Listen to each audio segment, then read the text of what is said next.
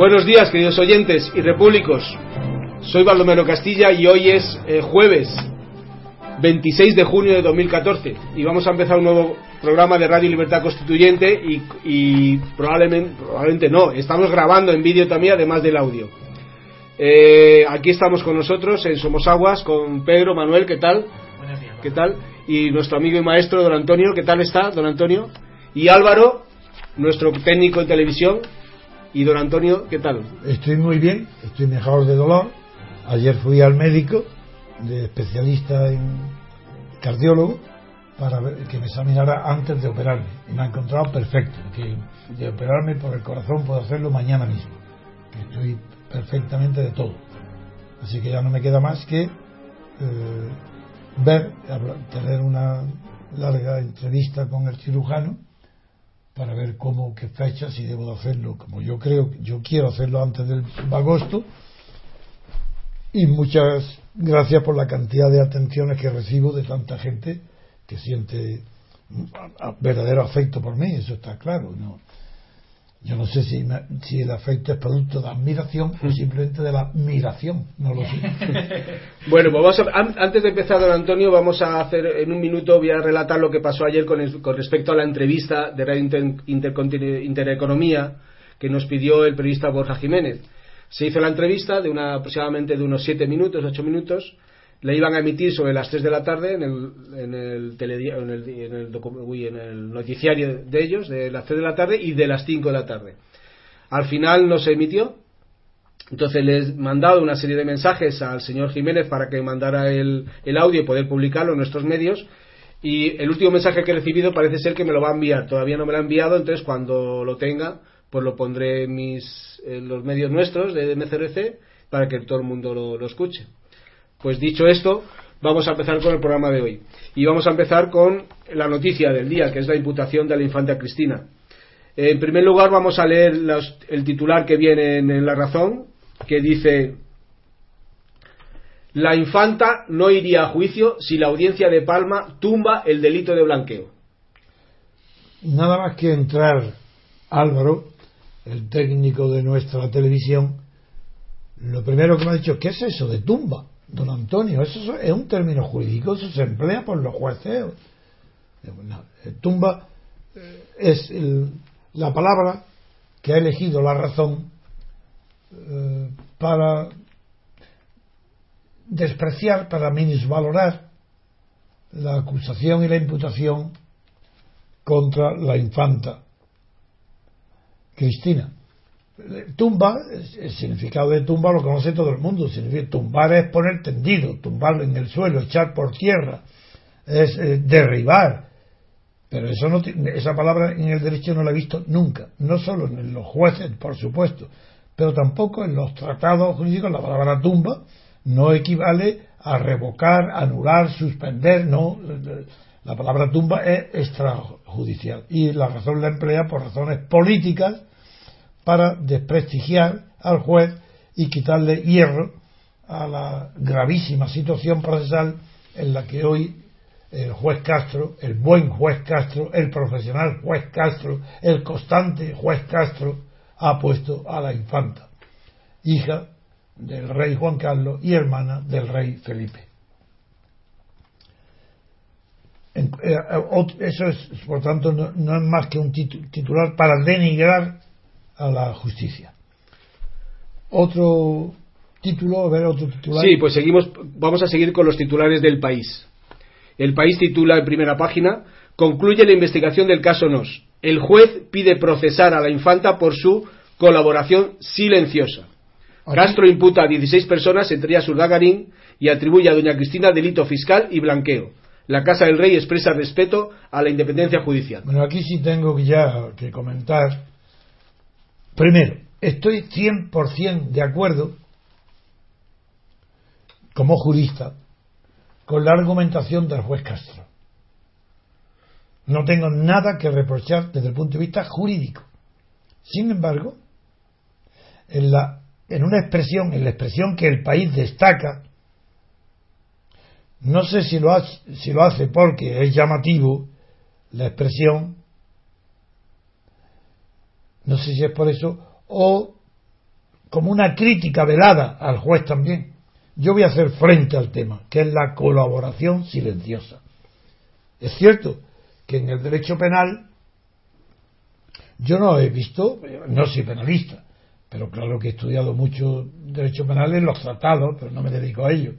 Pero nunca he, he oído, he leído, ni he oído hablar de colaboración silenciosa. Yo creo que aquí el juez Castro, que digo que es un buen juez y muy buen profesional, ha querido ser más expresivo, más chocante en la expresión, más llamativo que, que lo que requería la situación, porque la situación de la infanta ya es de por sí bastante llamativa como para merecer el reproche moral y la condena jurídica de toda persona decente, sea o no sea abogado. ¿Qué significa colaboración silenciosa? El término choca. Porque la colaboración, voy a explicarlo bien, los orígenes de esta confusión. Una colaboración puede ser expresa o tácita, pero lo que no hay duda es que la colaboración tiene que ser activa. No hay colaboración pasiva, salvo en el derecho penal en la abstención del deber de socorro pero que tampoco es, se llama pasiva porque no hace nada. Pero por dentro de no hacer nada hay una voluntad de no hacer. Acción por omisión. Y se llama exactamente, Pedro, la acción por omisión. Bien, si lo que ha querido decir el juez Castro es que esta colaboración silenciosa se refiere a esa acción por omisión, está mal expresado.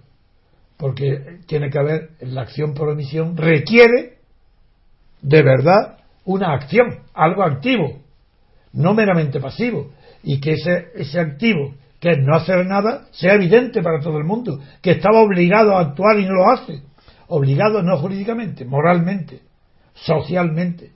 Pues bien, voy a explicar ahora el origen de esta confusión.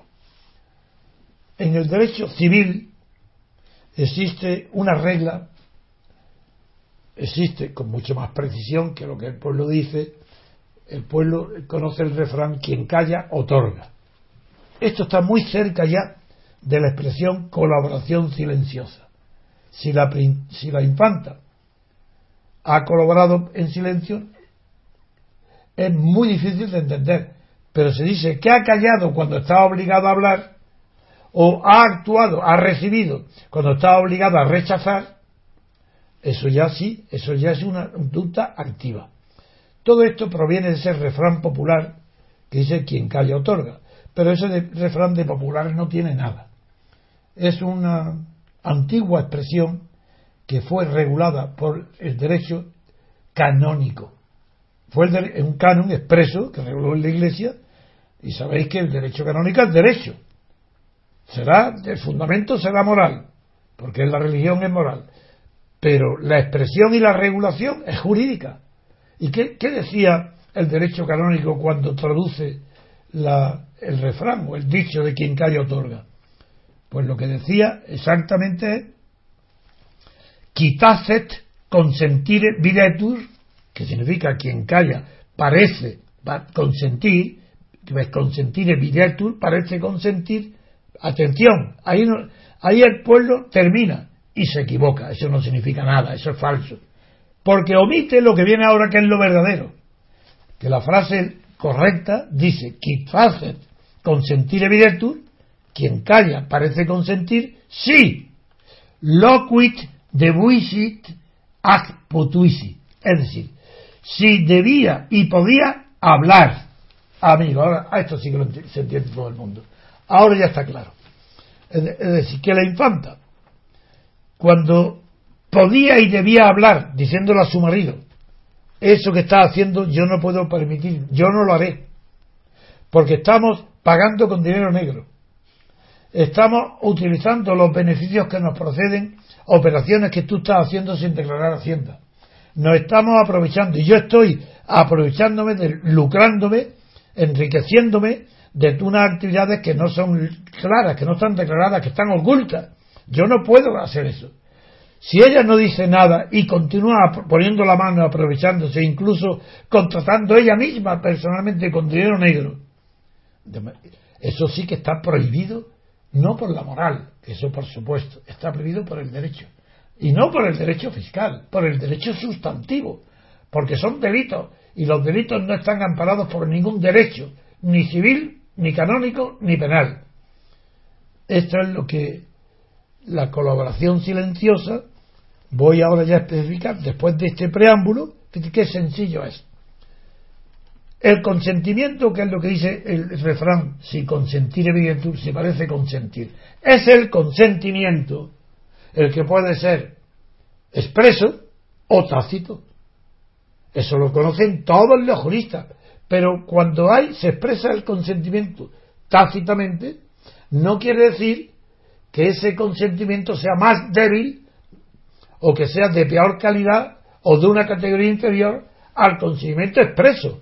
Es exactamente el mismo. Quien presta su consentimiento lo puede hacer de dos maneras, o de manera expresa o de manera tácita.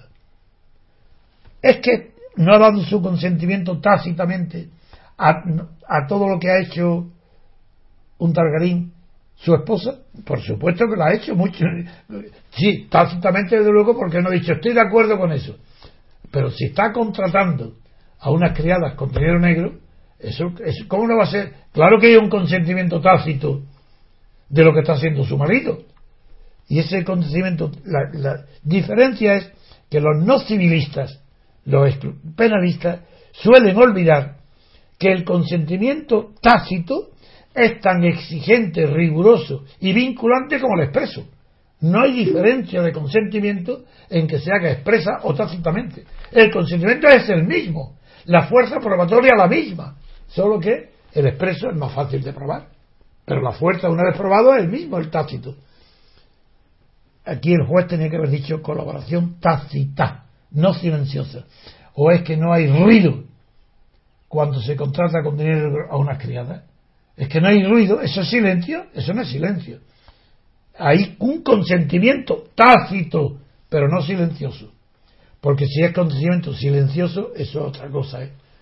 Es que no puede, es que son incompatibles. No puede haber un consentimiento silencioso. Porque o es expreso o es tácito. En silencio no. Porque si hay actos que inducen a pensar lo que se llama en el derecho civil facta concludencia. Si hay hechos que terminantemente se evidencia un comportamiento, eso no es silencioso. Porque eso es tan expreso como el que en un documento lo diga estoy de acuerdo. Es lo mismo. En fin, este es la claro único, pero que le pongo yo a la redacción del auto, que como es extenso 167 hojas. 167 hojas. Y desde luego yo no pienso leerlo. Pues hemos llamado para que en lugar de mañana viniera hoy Pedro, nuestro abogado, nuestro jurista, nuestro penalista también, para que nos explique, nos resuma el trabajo que se ha tomado de leer íntegramente el auto y por tanto ahora en, cuando habla del mundo cuando tú leas las noticias del mundo, quien ya te va a contestar enseguida va a ser Pedro. Bien, podría pasar y le os, voy a leer el titular del mundo. En primera página, toda columna, dice: Castro ve sobrados indicios para sentar a la infanta en el banquillo.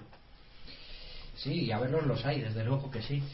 lo primero, antes de incluso comentar este titular, me gustaría comentar el, primero que has leído, el de la razón. El de la razón. Ah, ah, el de tumbar. El de tumbar, pero ya más allá de la expresión tumbar, que ha sido convenientemente analizada por don Antonio, porque se están poniendo la herida antes que la venda. Estás diciendo, ojo, que como eh, se revoque o, se estime que no existe el delito de, blanqueo, por el mero existencia de una presunción o indicios sobre delito fiscal, no se puede sentar a, esta señora en el banquillo. ¿Y por qué es eso? Pues están poniendo la herida antes de la venda, porque eh, está adelantando el periódico en ese titular la aplicación que yo ya he leído en otros medios, como incluso también el ABC, de la aplicación de la doctrina Botín a la, a la infanta de tal modo que eh, si se supone que está personada acusación eh, particular en defensa de la hacienda pública por el delito fiscal, como es la abogacía del Estado, si ésta no formulara acusación contra la infanta, obligatoriamente debiera eh, al parecer, archivarse la Ah, causa sí, y, no, y no poder enjuiciarla en fase de enjuiciamiento plenario. Bien, me parece est- esto muy importante y hay que dejar bien claro que hay dos argumentos esenciales que hacen que en cualquier caso la infanta Elena se tenga que sentar en el banquillo de los acusados. Lo primero es decir un poco por encima lo que significa la doctrina Botín. La doctrina Botín pues tiene arraigo y es una interpretación jurisprudencial del artículo 782.1 de la Ley de Enjuiciamiento Criminal, que dice lo siguiente: si el Ministerio Fiscal y el acusador particular solicitaran el sobreseimiento de la causa, y subrayo de la causa por Sí, lo sí. que seguidamente veremos, por cualquiera de los motivos que prevén los artículos 637 y 641 lo acordará el juez. Pues bien, en el caso de Botín, en el que era acusado, había una acusación particular contra él y contra unos eh, contra otros directivos eh, y una acusación del fiscal, retirada la, la- la acusación particular y la acusación fiscal, Quedó solo la, eh, la quedó la popular. particular, eh, quedó solo la popular, eh, entendió el tribunal que era insuficiente para continuar el enjuiciamiento. ¿Y cuál es el fundamento? El, el fundamento eh, vino luego matizado por la llamada doctrina Atucha, Exacto. que, que- que hizo otra interpretación siguiente Sí, sí. precisamente en, en el caso de este señor. Bueno, el fundamento es que existiendo un bien jurídico perseguible Ese e individualizable, eh, el- si el Si el perseguido juzgado no actúa, no actúa y no actúa el Ministerio Público, no puede haber No público, puede- causa pública, anónima, anónima que, que sea acusador. efectivamente, ese es el fundamento. Exacto. Bien, en primer lugar, lo que hay que decir aquí es que el, el supuesto de hecho de la infanta es sustancialmente distinto. En primer lugar, porque la necesidad de acusación del fiscal en caso de lesión de bienes eh, jurídicos de carácter general y difícilmente individualizables justifican la acción popular. En este caso, a mí, humildemente, como jurista, me resulta un tanto... como jurista nunca puede ser humildemente. Bueno, exactamente. Como abogado. Como abogado. Lo que eh, tengo mis serias dudas es que un delito contra la hacienda pública no se vea perseguido un interés general. Porque lo que. Los contribuyentes son los perjudicados. Hombre, claro, dejar la acusación particular que sea titular de ese bien jurídico lesionado, la abogacía del Estado, me parece una Es monstruoso. Es monstruoso, me parece una interpretación. Es la negación de la evidencia. Me parece decir que reside en la abogacía del Estado la defensa del patrimonio tributario de todos los españoles, me parece monstruoso, ¿no? Lo es. En consecuencia, no se trata, a mi entender, de un bien jurídico individualizable, sino que es tan genérico como que son los impuestos lo que se está defraudando y las contribuciones de todos los ciudadanos. ¿No? El más genérico que puede haber. el más genérico que puede haber. No obstante, a mí no me cabe ninguna duda que la- eh, estos periódicos lo que están adelantando Sí. es precisamente esa línea de defensa que a mí no me cabe duda que se va que se va a utilizar. ¿eh? Eh, en cualquier caso, eh, en el caso Atucha precisamente se permitió la, la continuación sin ministerio fiscal acusando y sí acusando con acusación popular porque no existía acusación particular. No existía. Entonces, en ese caso sí. Aquí lo que está claro que van a alegar la defensa es decir, ojo, que aquí la cosa es diferente, porque sí que hay acusación particular, pero que es la abogacía del Estado, pero no la va a ejercer por este delito. Ahí entraría el razonamiento que acabamos de ver. Entiendo que un delito contra la hacienda pública no es un bien jurídico individualizable Además, y defendible. a- aquí se daría, en este caso concreto, se daría la particularidad que estaría en manos del abogado del Estado, Exacto. es decir, en manos de la abogacía del Estado, es decir, en manos del Estado, decidir si alguien debe o no ser sometido a juicio Exactamente. penal. Exactamente. Dejarlo a la arbitrariedad del Estado, no la del juez, sino que el abogado del Estado puede, procediendo de una manera o de otra, provocar Ni más ni menos. que un juicio penal no se celebre. Más menos. es tan monstruoso que es la negación del Estado de Derecho. Exacto. Eso es la negación. Porque es el propio Estado el que niega el derecho. No, no, no, mejor dicho, entonces, no sería la negación del Estado de Derecho. Sería la afirmación de un Estado que niega el derecho. Es el Estado el que niega. Dejar en manos del Estado que se pueda perseguir o no un delito, solo el Estado, que pueda decir el Estado solo, eso no se persigue. ¿A juicio de quién? De la abogacía del Estado. Es decir, ¿de quién? Del Estado. Es decir, ¿de quién? Del Ministerio de Justicia. Es decir, dejar en manos de un ministro que se pueda o no seguir una investigación judicial por un delito tan grave como el que estamos hablando y que en este caso Ruy Gallardón pueda paralizarlo, anularlo todo, porque le da orden a la abogacía del Estado, el gobierno, claro, Rajoy, da la orden de, que no, de, no perseguir. Que lo va a hacer. esto seguro, pues si eso se admite, que se apague ya la propaganda del Estado de Derecho. Primero porque la expresión Estado de Derecho es ridícula, porque no hay Estado que no sea de derecho. Ah. Segundo, si quiere decir lo que quiso decir von Moll, que, que, es lo contrario un Estado policíaco, pues entonces aquí no es que sea un Estado policíaco, es mucho peor. Esto es un Estado partidista, de un partido, que impone jueces, policías y bancos a su antojo, como quieren, en contra del interés general. Así que esto es ridículo. El imperio de una ley no, no, no producida a través de mecanismos representativos, que es lo peor que puede existir. Lo peor que puede haber. es lo peor que puede existir. Además, si unimos eso a, la reflexión tan sencilla como que se le pregunte a cada uno de ellos si alguien cuando está defraudando impuestos está defraudando al Estado o a todos los contribuyentes, yo creo que la respuesta viene automática. Desde luego. ¿Es un bien individualizable o es un bien colectivo? el, que, el, que, protege el, el, ilícito fiscal, el derecho fiscal, el delito fiscal. Pero no solo eso, don Antonio, es que hay un segundo argumento que para mí todavía es más definitivo que eh, hace ineludible que siga el procesamiento a, plenario contra, contra ellos. Es el siguiente. Es que no es una interpretación doctrinal, es simple dicción legal. Vamos a ver. Tenemos que presuponer mm, que la acusación particular, efectivamente, en este caso la abogacía del Estado, no dirija acusación ni tampoco el fiscal por delito fiscal contra, contra doña Cristina de Borbón. Esto es más que previsible. Pero lo que parece fuera de toda duda es que sí que lo va a hacer contra Urdar Garín, contra Diego Torres y contra el resto de los imputados. Eso parece evidente. Va a pedir la imputación, de, va a acusar por delito fiscal al señor Urdar Garín y al señor Diego Torres. Y ahí está la salva. Y ahí está la salva. Pues bien, ¿qué es lo que dice el artículo 782.1 de la Ley de Enjuiciamiento Criminal? Que voy a volver a repetir porque yo creo que leyéndolo nos vamos a dar cuenta enseguida todos sin decir más de por qué tiene que seguir dice lo siguiente. Eh, perdón, el 783.1 dice, solicitada la apertura de juicio oral por el Ministerio Fiscal o la acusación particular, el juez de instrucción la acordará. No dice contra quién, dice solicitada la apertura de juicio oral por ese delito, tiene que acordarla.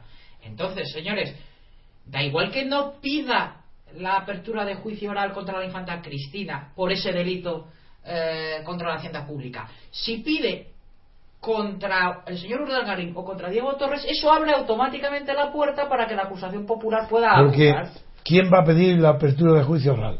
En este caso. Eh, contra, lo va a pedir el fiscal y la abogacía del Estado van a pedir apertura de juicio oral por delito fiscal. A contra Undalgarín y compañía. Y compañía. Pero salvo, contra, salvo, la compañía de su esposa, esa no. Esa no. Esa no es compañera. Entonces, según, según la dicción del 783 que acabamos de leer, y lo que dice la doctrina eh, eh, Botín es que para no entrar en fase de juicio oral, lo que se necesita es la solicitud de sobreseimiento de la causa o por ese delito. Por esa razón, cuando tú has insistido antes en la causa, Dijiste, ojo, que estoy hablando de la causa. Exacto. Y como lo que no se está pidiendo es el sostenimiento de la causa, por ese delito, tiene, por ese delito el juez tiene que abrir, quiera o no quiera, porque es imperativo la orden que recibe el juez de la ley. Imperativo. Porque lo que se juzga es el hecho, no a la persona. Eso es. O sea, es decir, lo que dice la ley, el 782 y 783 de la ley de enjuiciamiento criminal, es que si no se pide la apertura de juicio oral por ese delito,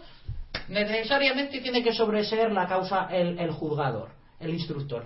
Pero lo que no dice es que solicitada la apertura de juicio oral por ese delito contra unos, no se tenga que abrir. No se tenga que abrir contra, el que lo deja afuera. ¿eh? Es decir, lo que sustenta la doctrina mm, Botín para no entrar en fase de juicio oral es la solicitud de sobreseimiento de la causa por el Ministerio de la causa. De la causa. Y aquí nadie ha solicitado. Yo explico porque estoy tan acostumbrado a hablar para personas que no son abogados. Mm que tu lenguaje, que es correctísimo, tengo que traducirlo al, español llano. Y es que para evitar que la infanta se siente en el banquillo, tenían que pedir el sobrecimiento de la causa general que afecta a un dargarín. Es decir, tenían que pedir el sobrecimiento de Udalgarín para que el juez pudiera acordar el sobrecimiento alguno, general o particular. No puede ser. Eh, eh, luego, eso no lo pueden acordar, eso es imposible. Al menos respecto al salvo, salvo que se salten como casi siempre la ley. Entonces pueden hacer lo que les da la gana. E inventarán otra doctrina, que ya no será botín ni atucha, será la doctrina Borbón. Eso es, lo ah, eso es lo último que pensaba decir, porque estoy convencido que exactamente esto es así. O sea, o una de dos o no se acusa a nadie por delito fiscal, o se abre la puerta a la que acusación popular eh, sea suficiente para sostener y que ya como resultado del juicio se sabrá quién es culpable y quién es no. Exactamente. Pero ya en el juicio dentro del juicio oral no en los prolegómenos ni en las operaciones previas a la entrada en el juicio oral. Eso es. Eso ya será en sentencia. Una vez dictado el auto de apertura así con auto no se puede discriminar a nadie de los acusados por auto no, tiene que ser una sentencia la que diga si la infanta ha cometido o no un delito de blanqueo o de fiscal. Tiene que ser ya en sentencia. Pero por medio de auto no se la puede no se puede separarla del proceso, no se le puede sacar, no se puede tumbar, como dice la razón. Claro, claro, es que en definitiva la doctrina Botín y la doctrina Atucha a lo que atienden es a la causa, no a la persona encausada. Sí, y lo de Atucha le añadió un matiz. ¿Cuál fue el matiz de Atucha? No, eh, el tema de Atucha era ese, que precisamente eh, eh, no tratándose de un bien individualizable, ah, esa era la diferencia. No, existía acusación particular y en consecuencia bastaba la acusación popular en ausencia de acusación de ya caía para seguir para caía, caía la causa, sí. Exactamente, exactamente porque caía la causa. Exactamente. Es que la referencia es respecto a la causa. Es la causa, es no la persona. No la persona, claro. Bueno, pues yo creo que esto era una matización... Para que entiendan los que no son abogados, al decir causa, la causa se refiere a todas las personas implicadas, aunque sean inocentes. Aunque luego no tengan no sean condenadas. Pero la causa es genérica a todos. No hay un, juicio ni una causa especial para cada uno. Porque a un colectivo de personas complicada o implicada en los delitos de blanqueo de fiscal, más los otros de tráfico de influencia y de malversación de, fondos públicos que continúan en vigor frente a todos los demás y que solamente ya no rigen para la infanta, esto hay que decirlo, no porque no hayan existido, que están tan, tan evidentes como los fiscales, pero ya el juez no puede seguir porque le pueden decir un momento, eso ha sido ya cosa juzgada por la audiencia cuando la audiencia revocó el auto de imputación primero, el de abril del año, pasado, no de este 14, del 13, cuando lo revoca, lo revoca diciendo que no hay pruebas, que no está probado, que no hay indicios racionales de los delitos, y si ahora el juez, al, al haber otros delitos que sí considera que están mejor probados que los anteriores, que es el delito fiscal y el de blanqueo,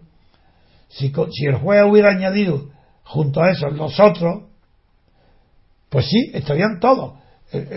Y la razón de que ahora estén separados es porque la audiencia quiso poner en ridículo al juez Castro. Quiso dar la adulación o coba correspondiente al rey Juan Carlos. Y no es ninguna casualidad que hoy, que ya no está del rey Juan Carlos, sino que esté Felipe, es decir, que la opinión dominante es la de doña Leticia en este asunto, pues no es ninguna casualidad que ahora ya se publique el auto de inculpación y que se recurre a la audiencia y que todas las probabilidades es de que la audiencia va a mantener la inculpación, la imputación, no la inculpación, la imputación de doña Cristina en el correspondiente. Por tanto, que el juez Castro ha tenido la suerte de que ha aplicado a tiempo eh, Juan Carlos.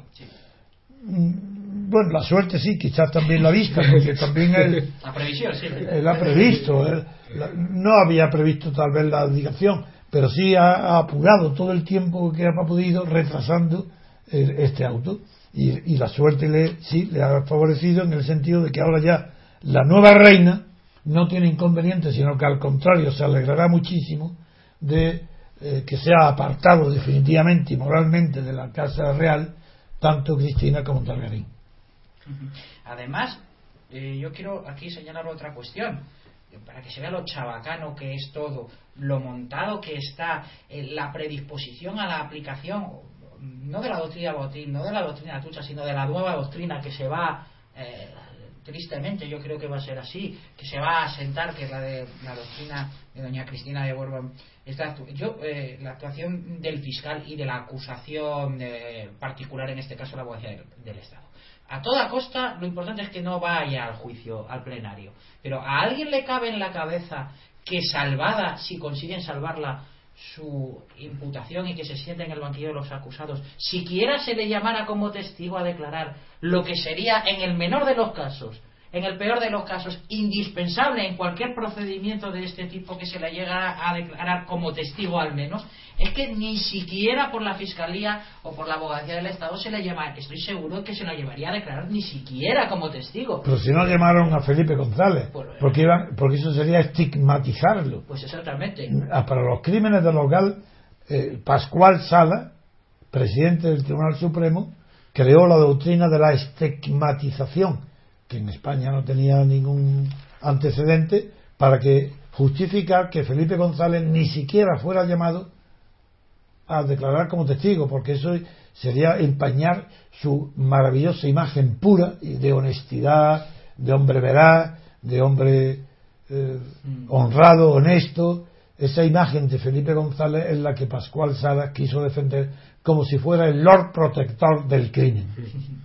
Pero ¿cuándo se ha visto que un fiscal, o sea, yo eh, lo que llevo de ejercicio de abogado es que nunca me ha pasado, que un fiscal recurra la imputación de una persona? Lo que suele hacer el fiscal es lo contrario, recurrir la no imputación de alguien, porque la instrucción, no hay que olvidarlo, no, no presupone un juicio de culpabilidad, sino lo que presupone la existencia de indicios de criminalidad que luego deben sustanciarse en el juicio plenario. En el estatuto fiscal, que sabéis, tú sabes que tuve que estudiarlo muy a fondo para defender a María Dolores Márquez de Prado, la esposa de, de mi amigo y ella también muy amiga.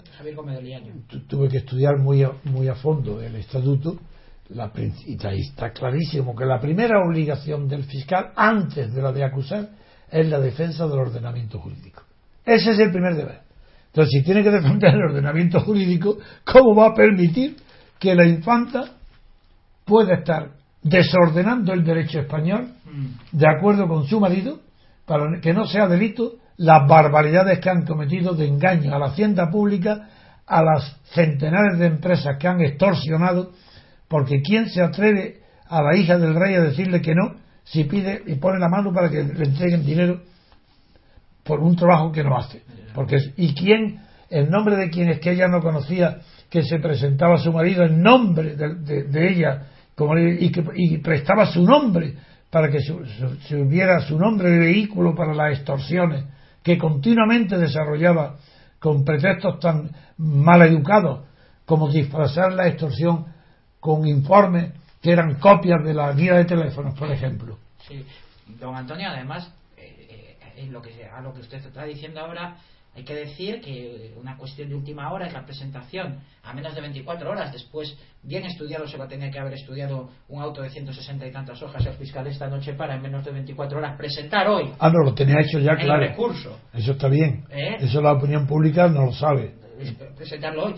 Y diciendo que el único motivo por el que se está imputando a la infanta Cristina es por ser quien era. Uy, uy, pues claro que es por ser quien era. Explícalo un momento, que me lo has dicho y me he quedado boquiabierto de la brillantez de tu argumento. Venga, Pedro nos va a explicar por qué es ridículo, absurdo, mentiroso y casi una caricatura de la verdad decir, como dicen algunos periódicos, que y la defensa de, del, fiscal. y el abogado de particular de la infanta que dice que está siendo acusada por ser quien es a ver, dime tú, ¿qué, pasa con eso? Bueno, pues naturalmente, es que yo no, yo no soy la mujer de, señor, yo soy la hija del rey, entonces yo no puedo cometerle eso. Es decir, ella ha cometido esos delitos por, ser quien por es. ser quien es, por las circunstancias personales que tiene y que facilitan la comisión del delito. Si que no tiene de- cualquier ciudadano de a pie. El argumento de Pedro me ha dejado boquiabierto por la sencillez y la Es evidencia. que tiene razón el fiscal, eso es motivo para desestimar sus Sí, recursos. señor. Eh, sí, ella, ella está siendo acusada por ser quien es. Exactamente, porque es la única que puede cometer ese delito. Si no fuera quien es ese delito, no podría cometerlo. Habría cometido a otros. Quizás menos insidiosos, menos cobardes, menos hipócritas, quizás. Pero este lo ha cometido por ser quien es, nada más que por eso. Si no fuera quien es, no podría haber cometido este delito. Entonces, el argumento de Pedro es tan brillante que eso es que me pasaría todo el día hablando de ese argumento tan extraordinario de los que creen que defienden a la princesa diciendo, a la infanta Cristina diciendo, es que está siendo acusada por ser quien es. Bueno, pues el de evidencia, Pedro y yo, la acusamos por ser quien es. Exactamente. Y lo digo claramente. Si no fuera la infanta, no la acusaríamos. Era imposible. Pero ¿cómo íbamos a acusar a la infanta de que hubiera cometido delitos imposibles de alcanzar si no, fue, si no es porque es infanta? Es algo tan ridículo que demuestra primero la falta de inteligencia de la propaganda. Siempre. Ni con Franco ni con Juan Carlos. La propaganda siempre es imbécil. Y solamente eh, tiene a su favor que es muy efectiva. Que repitiendo los argumentos de la propaganda, la gente bastante imbécil se lo cree. Y la gente interesada que sabe que es mentira, finge creérselo. Luego hay unos tontos que se creen lo que dicen la propaganda, otros listos que fingen creérselo. Pero todo esto que está eh, hablando de la, todo lo que se oye a favor de la impresa, de la infanta y de por ser quien es, to- todo, eso es pura propaganda. Pero eso lo sabe todo el mundo. Si en España no es un Estado de Derecho, si aquí no se respetan las leyes. Pero es que el primero que no lo respeta ha sido el rey Juan Carlos. ¿Por qué creéis que ha abdicado y se ha ido? Porque tiene, tiene peligro no de que de repente la sociedad española se haya convertido en una sociedad moralista y honesta, que no lo es, porque no es porque está acostumbrada a fingir y a mentir desde la dictadura de Franco, porque le iban ellos la vida. Se mentía por necesidad en España, ser hipócrita por necesidad, porque era peligroso ser sincero en España y sigue siéndolo porque todavía no ha llegado a la libertad. Y sin libertad es muy peligroso defender la verdad. La verdad de la culpabilidad de la infanta la temen los magistrados, los periodistas, los directores, la teme todo, casi todo el mundo, salvo algún periódico como El Mundo, que le va en ello las que sigue vendiendo periódicos mejor que los demás después de que y también eh, pues creen naturalmente muchísimos abogados porque en el ejercicio de- su profesión no arriesgan ser perseguidos por el poder político y desde luego los funcionarios nada los abogados del Estado a ver es que creéis que los abogados del, del Estado en España son todos idiotas de remate es decir que creéis que son todos atrasados mentales No, no, es muy dura. imposible. La oposición es muy dura. pero yo os digo que todos no tienen vergüenza. Todos. Porque no puede haber un abogado del Estado que defienda hoy, porque el gobierno se lo decide, la inocencia de la infanta Cristina. Eso es imposible. Y los fiscales, bueno, como están habituados a carecer de vergüenza desde que existen como carrera porque obedecen las órdenes del gobierno, están tan acostumbrados que el hábito retira la vergüenza. Tan repetidos son los actos inmorales del fiscal a las órdenes de los gobiernos que ya han perdido la vergüenza, han perdido la perspectiva, no saben siquiera que están mintiendo, no saben que están siendo lacayos de un gobierno, no saben que están sacrificando valores fuertísimos y elevadísimos como es el honor, la dignidad y la vida de las personas, las sacrifican a una simple orden de un director general. Esto es lo que no saben. Pero nosotros sí sabemos, como juristas, que la infanta es culpable mucho más de lo que se le acusa, mucho más que de los delitos fiscales y de blanqueo de capitales. Porque el blanqueo de capitales, cuidado, por un ejemplo sencillísimo, vaya a comprender rápidamente cómo, cómo puede, es imposible que ella se escape del blanqueo de capitales. Está aprobado, admitido por ella y que nadie lo discute, que ella contrataba al servicio doméstico, al servicio de su casa, con dinero negro. Lo contrataba con dinero negro.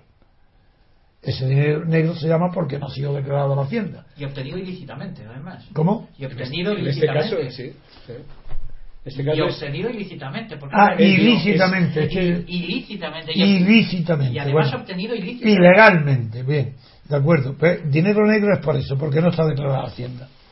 Además de que ha sido adquirido mediante un delito. Pero eso es aparte. Ahora, de momento es dinero negro aquel que no se declara Hacienda, se guarda. Y ya está en negro, porque ha pasado el tiempo y no, no se ha declarado Hacienda. Bien, ¿cómo se blanquea? Pues que si ese dinero se le da en pago de un servicio lícito, como es el servicio doméstico, aunque no esté de alto en la seguridad social, esa persona va a comprar su pan y su comida y su cerveza y ese pago a la tienda que lo recibe está blanqueado, ya no es negro. Ese dinero está blanqueado. ¿Quién lo ha blanqueado? La princesa, la infanta, ha blanqueado el dinero. Ella es blanqueadora de dinero.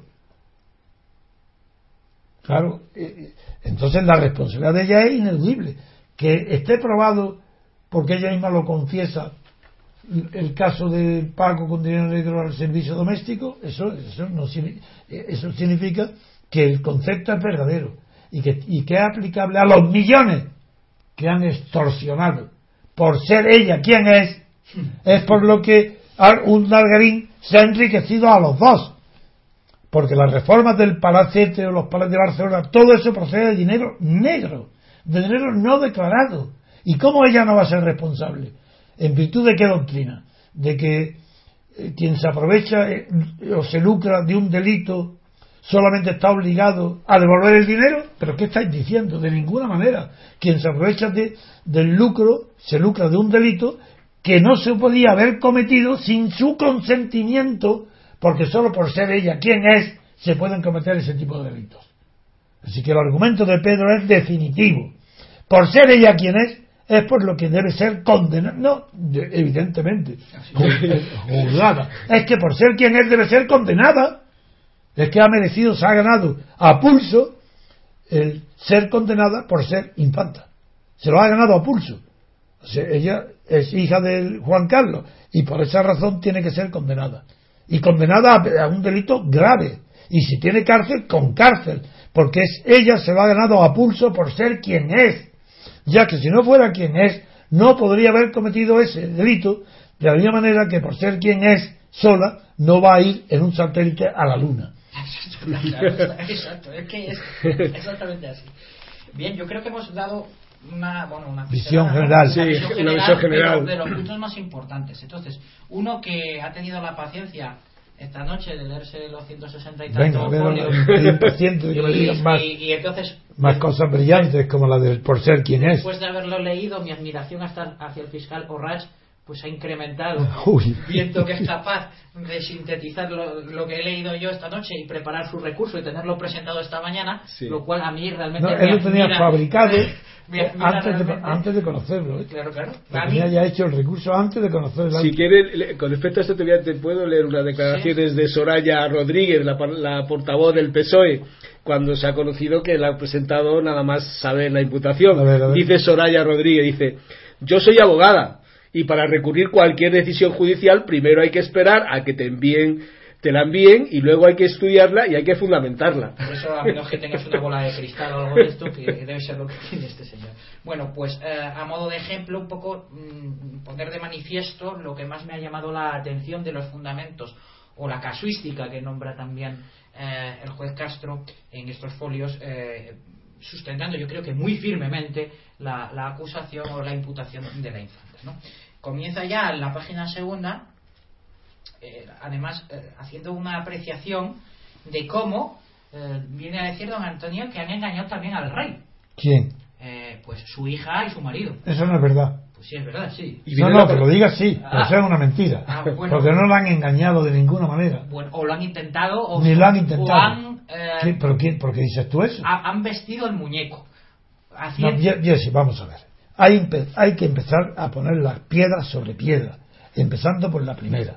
Un Dargarín, desde el primer día en que fue denunciado, descubierto, en que se habló de la, su corrupción, dijo, y lo ha repetido hasta ayer mismo, ¿por qué yo voy a hacer, por qué yo no voy a poder hacer las mismas cosas que hacen en la Casa Real los demás? Se refería a Juan Carlos. Sí, sí, sí. Eh, a eso me refiero, que lo que, lo que dice, lo que viene a decir el auto en este sentido, y ahora, ahora lo leeré, es que él dijo eso, que el rey le dijo que no, que no era como los demás, pero que, que, lo siguió viendo igualmente. no solamente eso, sino que el propio rey lo manda a Washington para que se olvide el asunto. Exacto. Y él sigue haciendo lo mismo, pero el rey era tan consciente de lo que estaba haciendo que ¿por qué lo manda a Washington?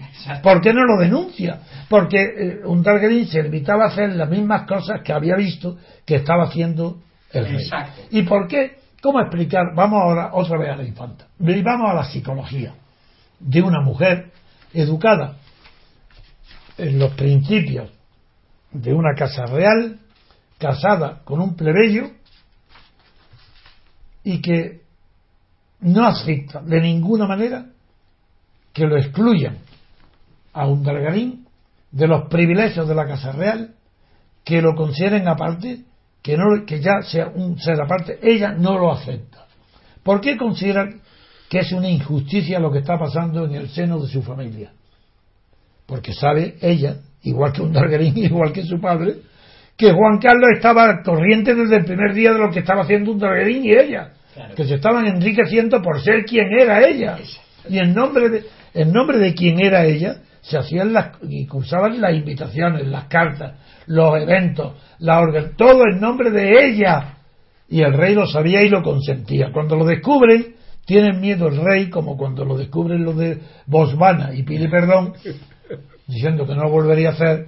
Pues cuando descubren la prensa lo de un Targaryen, lo manda a Washington y aunque él siga haciéndolo después, el hecho es que no admite, lo que Infanta no admite la injusticia. Por, no es el amor, no, no, no, no es el amor, ni es la lealtad de una esposa a su marido, no, no es eso. Es la indignación que produce siempre la injusticia. Pero injusticia incluso en actos criminales. Eh, no estamos acostumbrados ya a ver el código de Lampa. El, código del honor de la familia, de las mafias. Es que no sabemos que la justicia es una regla sagrada para el reparto del botín. Es que la fábula del león de Sopo, no, ya, no sabemos ya lo que es la injusticia. La injusticia de, de la infanta no soporta que un Targarín, su marido, sea discriminado por su padre, que está haciendo lo mismo, pero multiplicando por millones, por miles las cantidades extraídas a, la sociedad en, perjuicio del erario público y de la fama de España en el extranjero. Entonces lo sabe Cristina y no soporta la injusticia que se está cometiendo con su marido y con ella.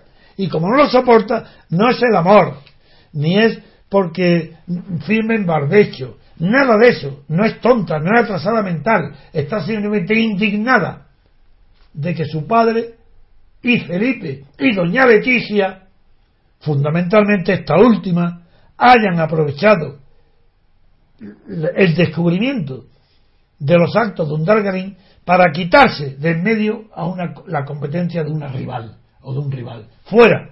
Ya son menos los que pueden beneficiarse de la Casa Real. Dos menos. Eso es lo que no admite doña Cristina.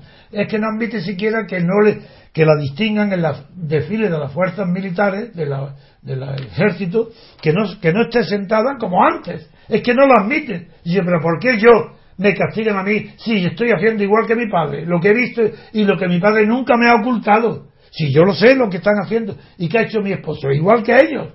Pues no admito esa injusticia. Esa es la razón de la lealtad que une a la infanta Cristina y a su marido. No es el amor. Puede ser, yo no sé si se quieren o no se quieren, eso me da igual.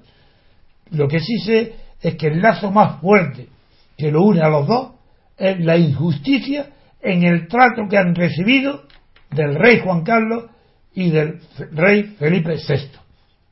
Y por tanto de la reina actual, doña Leticia. Eso no lo soportan. Y no me extrañaría, sabe Dios, que este asunto no ha terminado aún. No sabemos todavía qué pasará, como ese acto de injusticia llegue hasta el punto de la locura y qué, cosas van pueden descubrirse durante el juicio oral. Porque es tremendo la rabia, el tesón, la voluntad que está teniendo la pareja para resistir está solamente en consonancia con la gravedad de la injusticia que han sufrido. Y eso va, puede reventar. Veremos cómo, cómo puede ser, a dónde puede alcanzar la verdad descubierta por un Dargarín y su mujer durante el juicio oral. Veremos a ver. Eso no está dicho todavía, porque la injusticia que sufren es muy grande.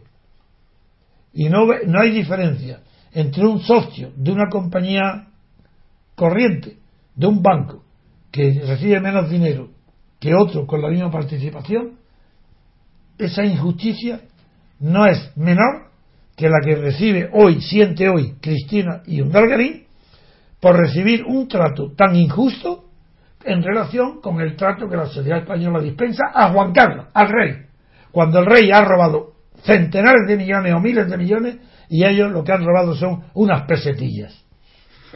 Pues perdona, Pedro, entonces quiere decir, si está haciendo referencia al rey en este auto, en este ultimato, pero en el primero no se hizo, no hizo referencia al rey, ¿o también? Voy a leerlo textualmente. Ah, bien, bien. Dice, alertada entonces la casa de su majestad el rey, a raíz de unos interrogantes planteados por los diputados del Parlamento de las Islas Baleares en relación con los convenios de colaboración suscritos con el Gobierno, con la Asociación Instituto NOSI de Investigación Aplicada para la organización de los que se dieron a llamar eventos Forum, de los que más tarde se hablará, fue comisionado el asesor de la Casa Real, don Manuel Romero Moreno, con el encargo de, y lo entrecomilla el juez, recomendar recomendar a don Iñaki Urdangarín que pusiera fin a su vinculación con la Asociación Instituto de Investigación Aplicada y las actividades en que ella estaba comprometida. Formal y aparentemente. Antes de que continúes, si dice que ponga fin, es porque tenía plenamente conciencia que estaba cometiendo un delito continuado.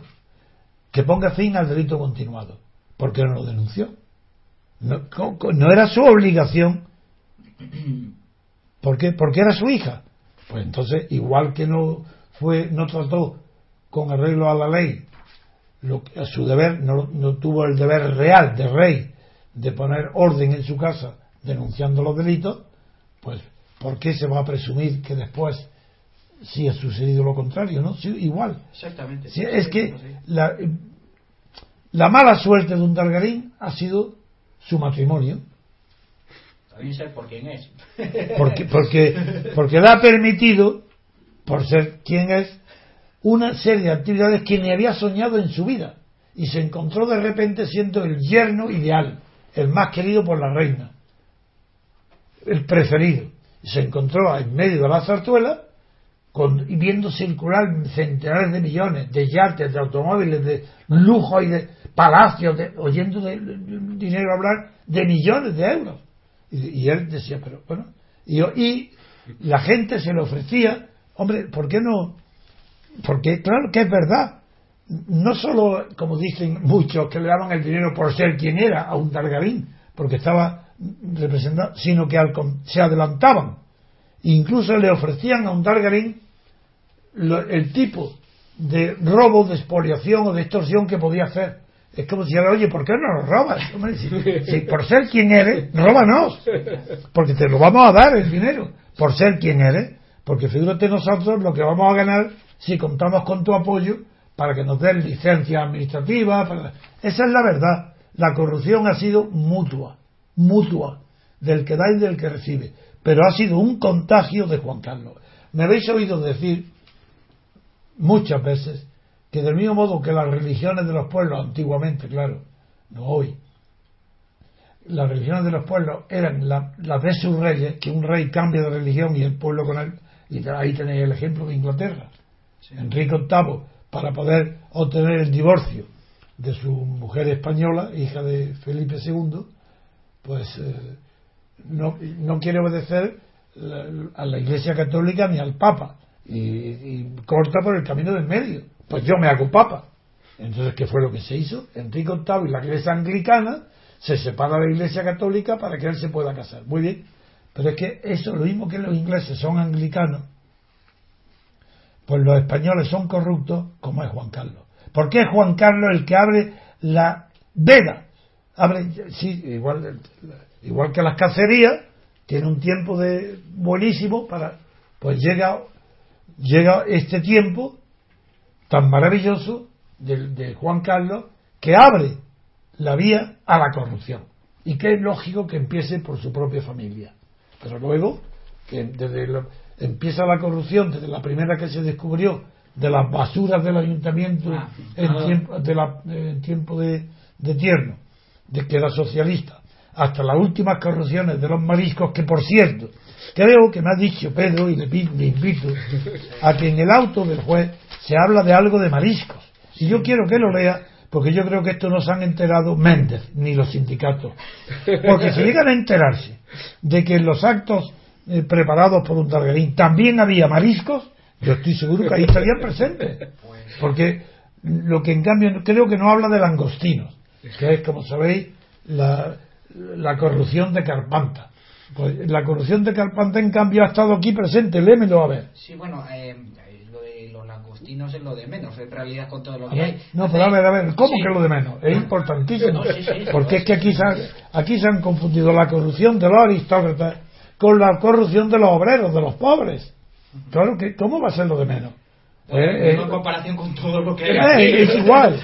Para ellos es igual. Para el que come mariscos que no ha comido nunca, para un carpanta, eh, estar en, en- en pleno eh, contacto con una marisquería, eso es como para un aristócrata soñar con los millones y los palacios mejores del mundo. Es la- estamos hablando de langostino. Oye, cuidado, ¿eh? Que eso no es cualquier cosa.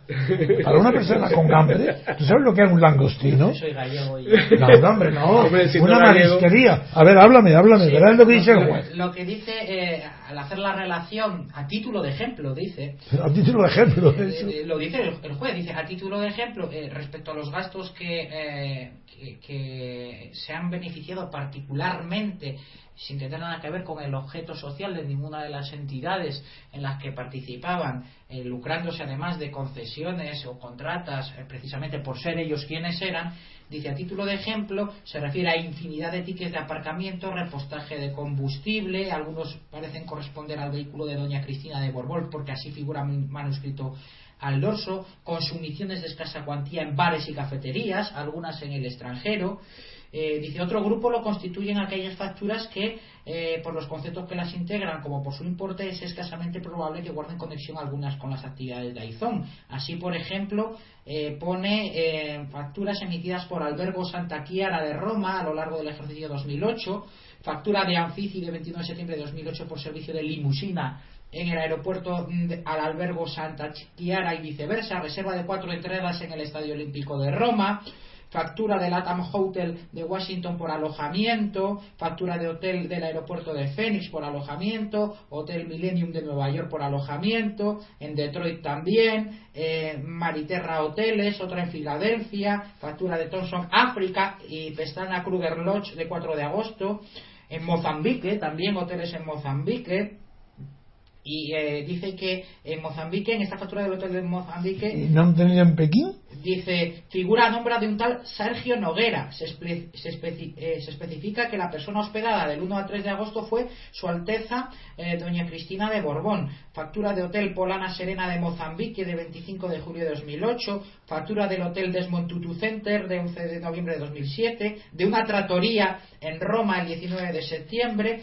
Y luego dice del restaurante eh, Gautier de Barcelona, y dice el juez, especializado en marisco. Ya hemos llegado. Ya hemos llegado. Esa es la cuestión. Esa es la, esa es la, el hambre y la corrupción de Carpanta.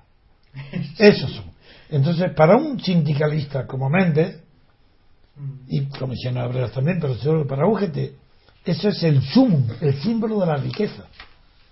Esas proteínas, eso es lo que no tiene la clase obrera española. Y los sindicatos han descubierto que su objetivo tenía que ser comer langostinos. Y los socialistas, ah, de esa manera, transmitieron la necesidad de eh, cubrir el hambre cuando crearon en la tortilla de patatas, la- el clan de la tortilla de patatas de Sevilla, que fue Sí, sí, Sí, de la, donde salió la- la foto de la tortilla. Hay una foto que llama la foto de la tortilla. que sí, que es de donde salió el poder de Felipe González, de Alfonso Guerra, de eh, Chávez, de eh, el último Griñán, es decir, de todo, eh, y de otros muchos que, que ahora no nombro. Sí, pues eh, hambre poca, porque luego esto sigue eh, otra factura de restaurante Tragamar de Calella, restaurante Stay de Port de Poyensa, el Diablito de Puerto Portals, en Puerto Colón. No creáis que esto que está haciendo Pedro es un sobra. No, no, no. Esto es para que comprendáis hasta qué punto llega de miserable la corrupción real. La corrupción de la casa real. Se ha aprovechado, ha recorrido el mundo. Hoteles gratis, paga todo pagado. el rey, los reyes tenían que ser los más altivos los más educados, los más ejemplares comportamientos de no admitir nunca regalos ni de un reloj, que hasta el corrupto Lerroux tuvo que dimitir de ministro porque le regalaron un reloj en la República. Figuraros lo que hubiera durado Juan Carlos de una monarquía de Juan Carlos en tiempos de la República. Bueno, pues no solo ellos, sino también don Antonio, es que en el Palau Oriente Tarrasa, en ese restaurante, había también eh, otros conceptos en los que aparecen cinco menús de niños también. A los niños. también en Tarrasa otros conceptos, cuatro buffets infantiles. ¿Y los caramelos también? No, pero las, fiestas de cumpleaños sí. anda. Los payasos y sí, sí, sí, claro. también, también. Y habla de los payasos a los niños. Sí, habla, de ello. Ahora le leo. Dice también el renting de vehículos, teniendo vehículos oficiales. Eh, también habla de un casco y guantes de moto de BMW Group. Eh, alquiler Lo que no aparecerán son calcerías de elefantes en Botswana, ahí, ¿no? No, pero también la vajilla. ¿Qué vajilla? La vajilla de casa. Dice también una cuenta factura de julio de 2009 por compra de la vajilla la entidad la muy noble y artística, artística cerámica de Alcora Sociedad Anónima. Vajilla ah. para casa. Así. Eh, también eh, sí. sí dice que el juez no entiende que como Aizón que no tiene eh, en su objeto social la restauración dice que le parece no le parece muy descabellado pensar que interviniera doña Cristina de Borbón y Grecia cuya conexión con las actividades de Aizón que fue quien la abonó y recepcionó no resultaran fácilmente asumibles. Bueno luego siguen también muebles los muebles de casa. También los muebles pero ahora que los muebles si son muebles antiguos o son moderno. Hay de todo. Es que como tienen tan mal gusto. E incluso arte también han comprado. No dice el qué. Seguro, que. ahí, sí sé que tienen mal gusto, porque he conocido a la familia real en el exilio. y hay... Cortinas, rieles. Dice, mira, aquí, aquí está lo que yo le decía. Dice, servicio de una decoración con globos en el domicilio de don Iñaki Garín con motivo de una fiesta de cumpleaños. Globos. Globos. Así que los globos. Y un animador infantil. ¿Y eso se lo pagaba quién? Pues iPhone con lo que obtenía a través de las falsas facturación que se hacía a, o de los eventos, de los eventos inexistentes. De los eventos inexistentes estos sí que eran existentes organización coordinación y decoración de una fiesta infantil para la celebración del cumpleaños de uno de sus hijos qué miseria ¿Eh? Y dice, el cumpleaños también de la propia doña Cristina de Borbón y Grecia. Su cumpleaños. contratación de un cóctel para 81 personas, al parecer para celebrar el nacimiento de uno de bueno, eso es igual que los sindicatos de Sevilla alquilando las casetas y dando comidas de 1.600 mujeres. Una comida en los sindicatos de UGT en Sevilla. Y también la primera comunión. Sí que es lo mismo. Quiere decir que el Carpanta estaba presente en España también en la familia real. Claro que pasaron hambre en el, en el exilio Claro que vino Juan Carlos sin un céntimo, claro que él se asustaba, yo era notario, y cuando lo conocí y salía con él, muy bien de acuerdo, él le dijo a su padre que yo estaba lleno de dinero, que se metía la mano y sacaba los bolsillos llenos de... Y no es verdad, primero porque a mí nunca me ha gustado llevar dinero físicamente, siempre firmaba la factura, no me gusta. Y segundo, que yo ganaba aproximadamente unas 15.000 pesetas de notario en Montalbán y vivía en el, en el hotel en el gran hotel de Zaragoza y donde salía con él y con las amigas mías, él venía también con el coche, con el Pegaso y me alcanzaba el dinero justo porque 15.000 pesetas, claro que en aquella época era algún dinero, pero no creáis que era tanto como para que yo estuviera sobrado, de ninguna manera. Pero es verdad que yo pagaba siempre todo. Como es verdad que me ha pasado eso siempre, no solo con Juan Carlos. con, Garzón, por Dios. Garzón en cuanto volía, que yo estaba en un sitio, allí se presentaba a comer gratis. Pero no es eso solo. Es que en la Junta Democrática he pagado hasta, hasta las propinas. el alquiler de la oficina en, en París, Ruedo Ibérico ha sido financiado por mí, pagado por mí el nuevo edificio. Es que la independencia que le he pagado yo, los viajes de tienda en aviones y tal, lo he pagado yo. Todo, porque todo el mundo está de acuerdo en que yo pagaba toda la oposición a Franco. Lo admitía todo el mundo. Pero cuando llegó el momento de ser sincero, honesto y consecuente con la verdad, todo el mundo me dejó solo. Y pactaron con Suárez, a lo que yo me oponía rotundamente, antes de ser publicado la difamación. Luego la difamación lo que hizo fue la alegría que produjo en todo el mundo, menos mal, menos mal que nos quitamos de medio a la honradez de Trevijano. Ahora ya somos libres. Como somos libres, ahora sí que podemos ya firmar la transición de Suárez. Y la oposición en España dejó de ser oposición para ser oportunista y aprovechar como Uddargarín la ocasión que le propiciaba el rey Juan Carlos para que el PSOE, el PP y todo, incluso Izquierda Unida se corrompan y los sindicatos. Es la corrupción de Juan Carlos la que abrió de par en par las puertas de la corrupción económica a las organizaciones políticas y sindicales españolas. Muy bien, pues creo eh, después de eso ya, a ver si, si tiene algo que decir. Alguna cosilla sobre pues esto, esto que hemos dicho, dice el juez que doña ¿Más corrupción de comida? No, no, diciendo el juez valorando eh, eh, a ver a ver qué dice el juez dice que doña Cristina de Borbón y Grecia debió participar activamente como no puede ser de otro modo en la organización y presupuesto. Ya está con la frase como no puede ser de otro modo lo dice el juez. Ya lo sé que lo dice el juez. Hasta las personas decentes se contagian del idioma. Dice, malo eh, de incontestable afección personal. Si ella no lo abonó de su propio peculio y debiera saber que tampoco lo hizo su marido, no pudo pasársele por alto que lo fueron por la entidad mercantil participada por ambos. Habla también específicamente de cómo intervino personalmente en la contratación de personas en situación irregular que eran abonadas con dinero negro, que no ingresaban las eh, cuotas de seguridad social, naturalmente. Habla luego, esto vamos a ver, eh, ah, una cosa que, es importante, la valoración que hace el juez de su declaración, de la última declaración eh, que tuvo con ella personalmente, de la sensación que tuvo. Ya ver eso, bonito. Eso ¿Y qué, dice de eso? Dice lo siguiente.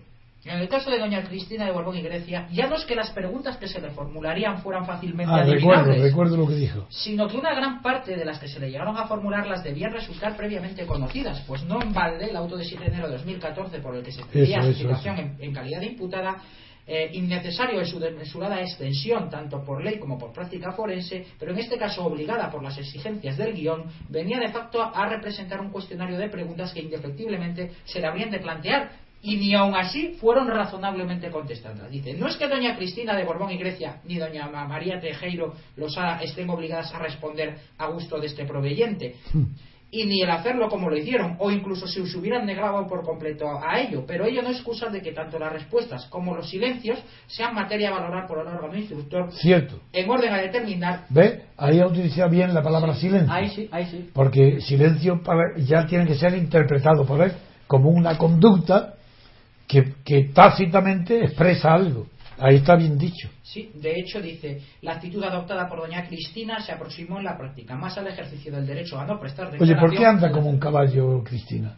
¿No ves cómo dobla las rodillas? No sé. Habla pasos muy largos y doblando el cuerpo y las rodillas.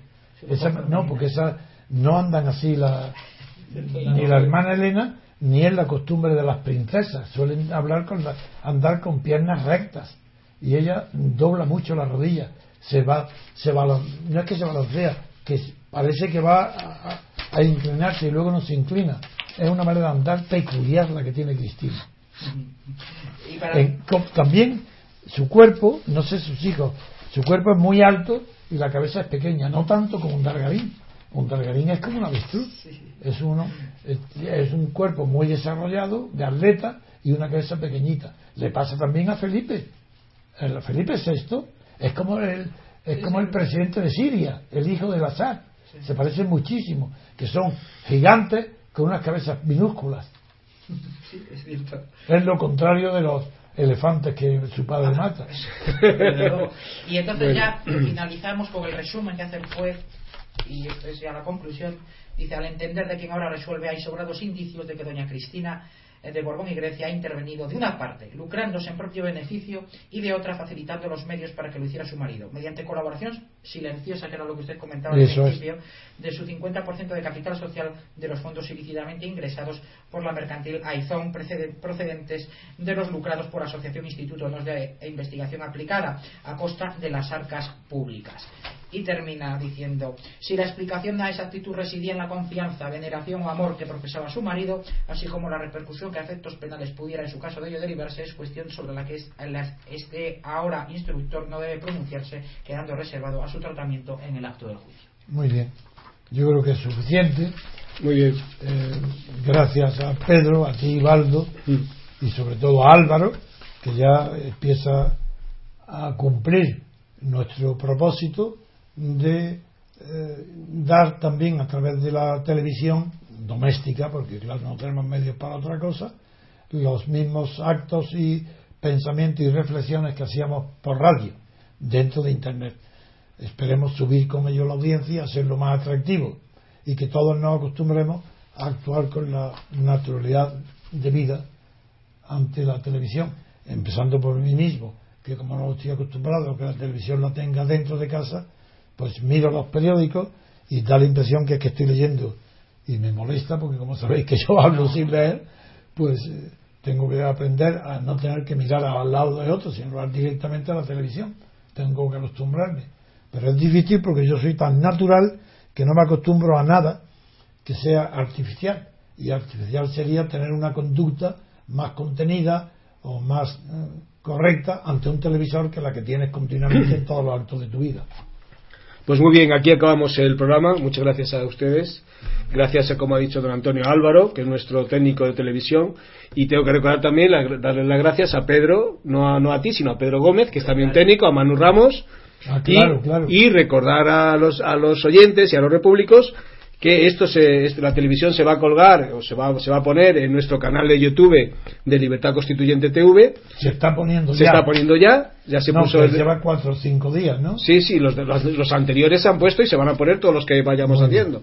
Y recordar también los, a los a los oyentes pues nuestra web www.diariorc.com y nuestro podcast en ivox.com. También les recuerdo que tenemos eh, grupos abiertos en, en Facebook que todos saben que se llama MCRC. Muy bien, pues hasta el próximo día.